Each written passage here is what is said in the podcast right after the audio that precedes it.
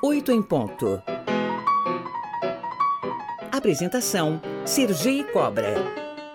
Quando nós pensamos em relações tóxicas, logo, logo imaginamos relacionamentos amorosos. Mas esse tipo de relação pode estar também em outros ambientes sociais, como profissional, as amizades e até mesmo na família. Eu incluiria aqui a, a política. Nós vamos conversar sobre o assunto com o psicanalista Ronaldo Coelho. Bom dia, Ronaldo. Seja bem-vindo de volta ao Oito em Ponto. Bom dia, CGI. É um prazer estar aqui de volta com vocês, falando sobre um assunto tão importante, né? Exato. O prazer é nosso, meu caro. Ah, qual que é a lógica por trás de um relacionamento tóxico?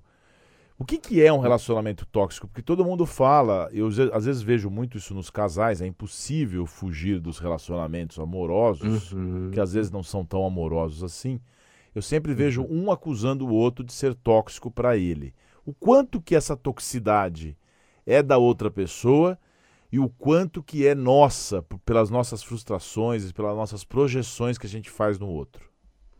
Legal, Sergei. Você pegou justamente no ponto chave ali, né? Quando a gente fala de um relacionamento tóxico, tem a tendência em encontrar quem é a pessoa tóxica, né? É uma, uma pergunta que vem, né? Se a pessoa faz mal para outra ou não. E uh, eu sempre, quando vou falar sobre esse assunto, tenho uh, essa uh, necessidade de voltar para a gente pensar a relação tóxica, né? Então, o que na relação é tóxico? Inclusive, eu prefiro relação abusiva, né? Falar sobre relacionamento abusivo do que tóxico, porque a gente cai nessa tendência, né, de pensar sobre o elemento tóxico ou a pessoa tóxica. E quando a gente olha para a relação, quando uh, ela começa a fazer mal, né, são elementos dessa relação ou formas de se relacionar que passam a fazer mal. E num relacionamento abusivo, o que a gente vai percebendo, né, é que os limites do que é bom, do que faz bem ou do que faz mal vão sendo apagados na relação. Né? Então, uh, o próprio nome abusivo, por que, que eu gosto mais dele? Porque a ideia de abusivo é aquilo que excede o bom uso, né? Aquilo que já é um uso que faz mal, que não faz bem da relação. Ou, por exemplo, uh, do, da liberdade que você dá para o outro, né?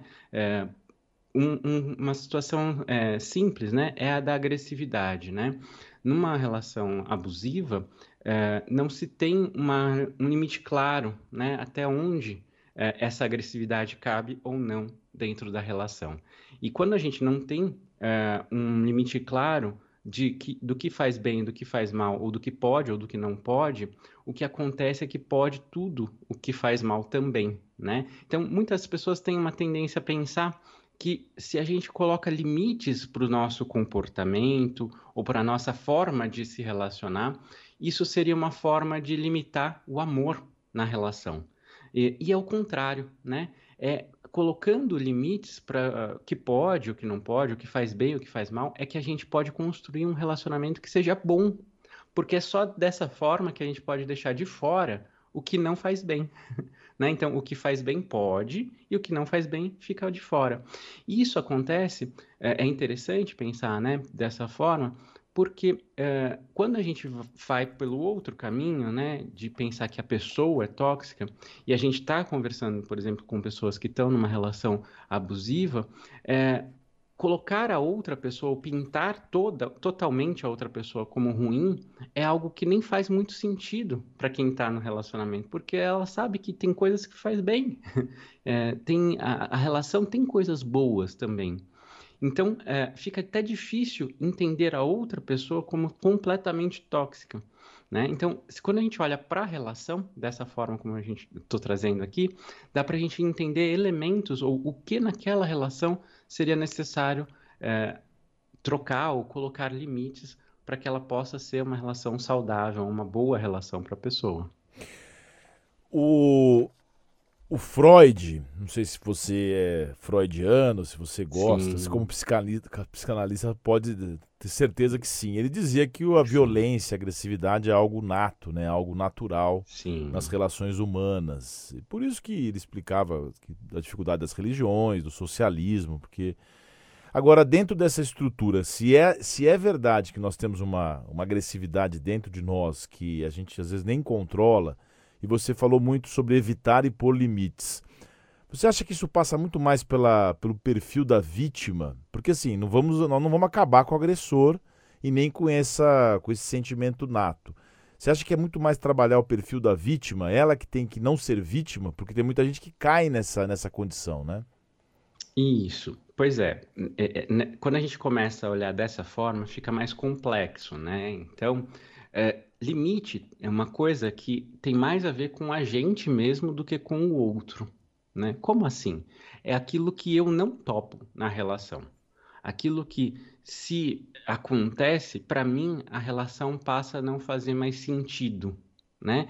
Então, uh, em qualquer situação que a gente esteja, uh, posto que ela seja livre, né, a não ser que a pessoa está encarcerada mesmo, que daí é uma situação uh, extrema, né?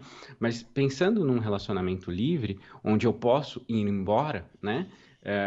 é poder dizer para si mesmo o que é o necessário para eu continuar nesse relacionamento, né? O que é o mínimo para que eu possa ficar ou até onde vale a pena e até que ponto, né, daqui desse ponto para cá já não vale mais a pena. Então, o limite tem mais a ver com se perguntar quais são os seus limites na relação. Né? O que você permite que aconteça. E permitir não tem a ver com limitar o outro, tem a ver com você encontrar em você qual é o seu limite e se passou do seu limite, você cair fora. Né? Você ter a, a, a coragem né, de entender aquilo como um limite seu e cair fora, né? E procurar um, uma forma de se relacionar que seja mais saudável para si. Mas como é que a gente consegue estabelecer isso? Porque também tem outros mandamentos, como o da paciência, um casamento ou uma relação só sobrevive com até aquela frase, né? Amar é ceder. De que forma que a gente encontra um bom senso? Porque assim, não vai ser todo dia, você vai chegar em casa. E às vezes as pessoas falam mesmo coisas que ofendem. Como uma palavra é importante, né, Ronaldo? Às vezes a pessoa uhum. fala uma, uma palavra, acabou o relacionamento, a pessoa não vai nem conseguir mais olhar para a cara da outra. Como é que essa abordagem pode ser trabalhada e como é que o perdão cristão entra nessa história? Então, é, é, o limite tem menos a ver com coisas que são completamente inegociáveis do ponto de vista da conversa, né? Ou de uma ação que acabou para sempre. Ele tem menos a ver com isso e mais a ver com eu não consigo me manter numa relação que se mantém dessa forma, né? Eu acho que a gente está falando muito mais aqui de constância na relação. Então, nesse, né, nessa perspectiva, uh, o perdão cabe, né? Cabe a ideia uh, de você uh, propor ao outro, né? negociar essa relação. Né? Implica justamente essa negociação. Mas é os termos da negociação, né? É, é, é essa a questão. E os termos da negociação têm a ver com os meus limites para essa é, conversa. E veja, quando o meu limite está claro para mim, eu não preciso nem ser firme com o outro no sentido de é, ser agressivo com o outro. A minha firmeza é com, na certeza de que eu não consigo ficar nessa relação se ela se desenvolve dessa forma, sabe? Até essa coisa do, do amor mesmo. É, ele tende a é, se transformar se eu estou com alguém que não faz sentido para mim estar. O limite tem, ele é mais profundo, sabe? Ele não tem a ver só com um comportamento, mas tem a ver com o que faz sentido para sua vida. É, e se não faz sentido para a vida, não tem por que continuar. Né? Então, é também uma forma de reconfigurar o sentido da relação, né? essa ideia de amor, né? um amor que não é incondicional, mas um amor que é, faz sentido para mim, na minha vida, né? É, o amor em si só, por si só, quando a gente começa a pensar dessa forma, ele é pouco para manutenção de uma relação. Porque se a relação não faz bem para mim, é, não faz bem para minha vida, é, ela passa a não valer a pena, apesar de haver amor.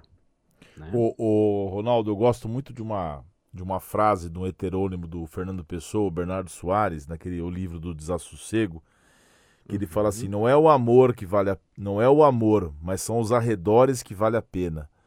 As pessoas também, por conta dessa exigência da sociedade de você ser feliz, você tem que ser ótimo, seja maravilhoso, não aceite nada, não estão depositando demais no outro também a sua felicidade? Sim, demais. Eu tenho um, nessa linha mesmo, né, que você foi falando, né, Sergi, tem um meme que eu gosto muito que é um, uma, duas figuras, né, uma menina e um menino, é, e aí ele vira para a menina e fala: Eu vou te fazer feliz né? E ela fala, não precisa, eu já venho feliz de casa, né? É, que eu acho muito fofinho, muito bonitinho, porque é isso, né? Quem faz uh, a gente feliz é a gente mesmo, outro que faz. Né? Obviamente, o outro tem a sua parcela de contribuição, mas não de fazer, ele não tem esse poder de fazer a gente feliz, né? É a gente que se sente feliz com o outro ou não. Né? Então, é, é, cuidar disso também. Esse também é um limite importante na relação. Né? De entender que não é o outro que vai me fazer, mas eu que vou me sentir ou não feliz com essa relação. Muito bem. Conversamos aqui no Oito em Ponto com o psicólogo, psicanalista e analista institucional Ronaldo Coelho. Ronaldo, muito obrigado por sua participação aqui no Oito em Ponto. Uma obrigado, excelente, um excelente final de semana. Até a próxima. E quem Muito sabe a gente consiga ter relações menos tóxicas, né? Mais, é, mais amor para nós, né?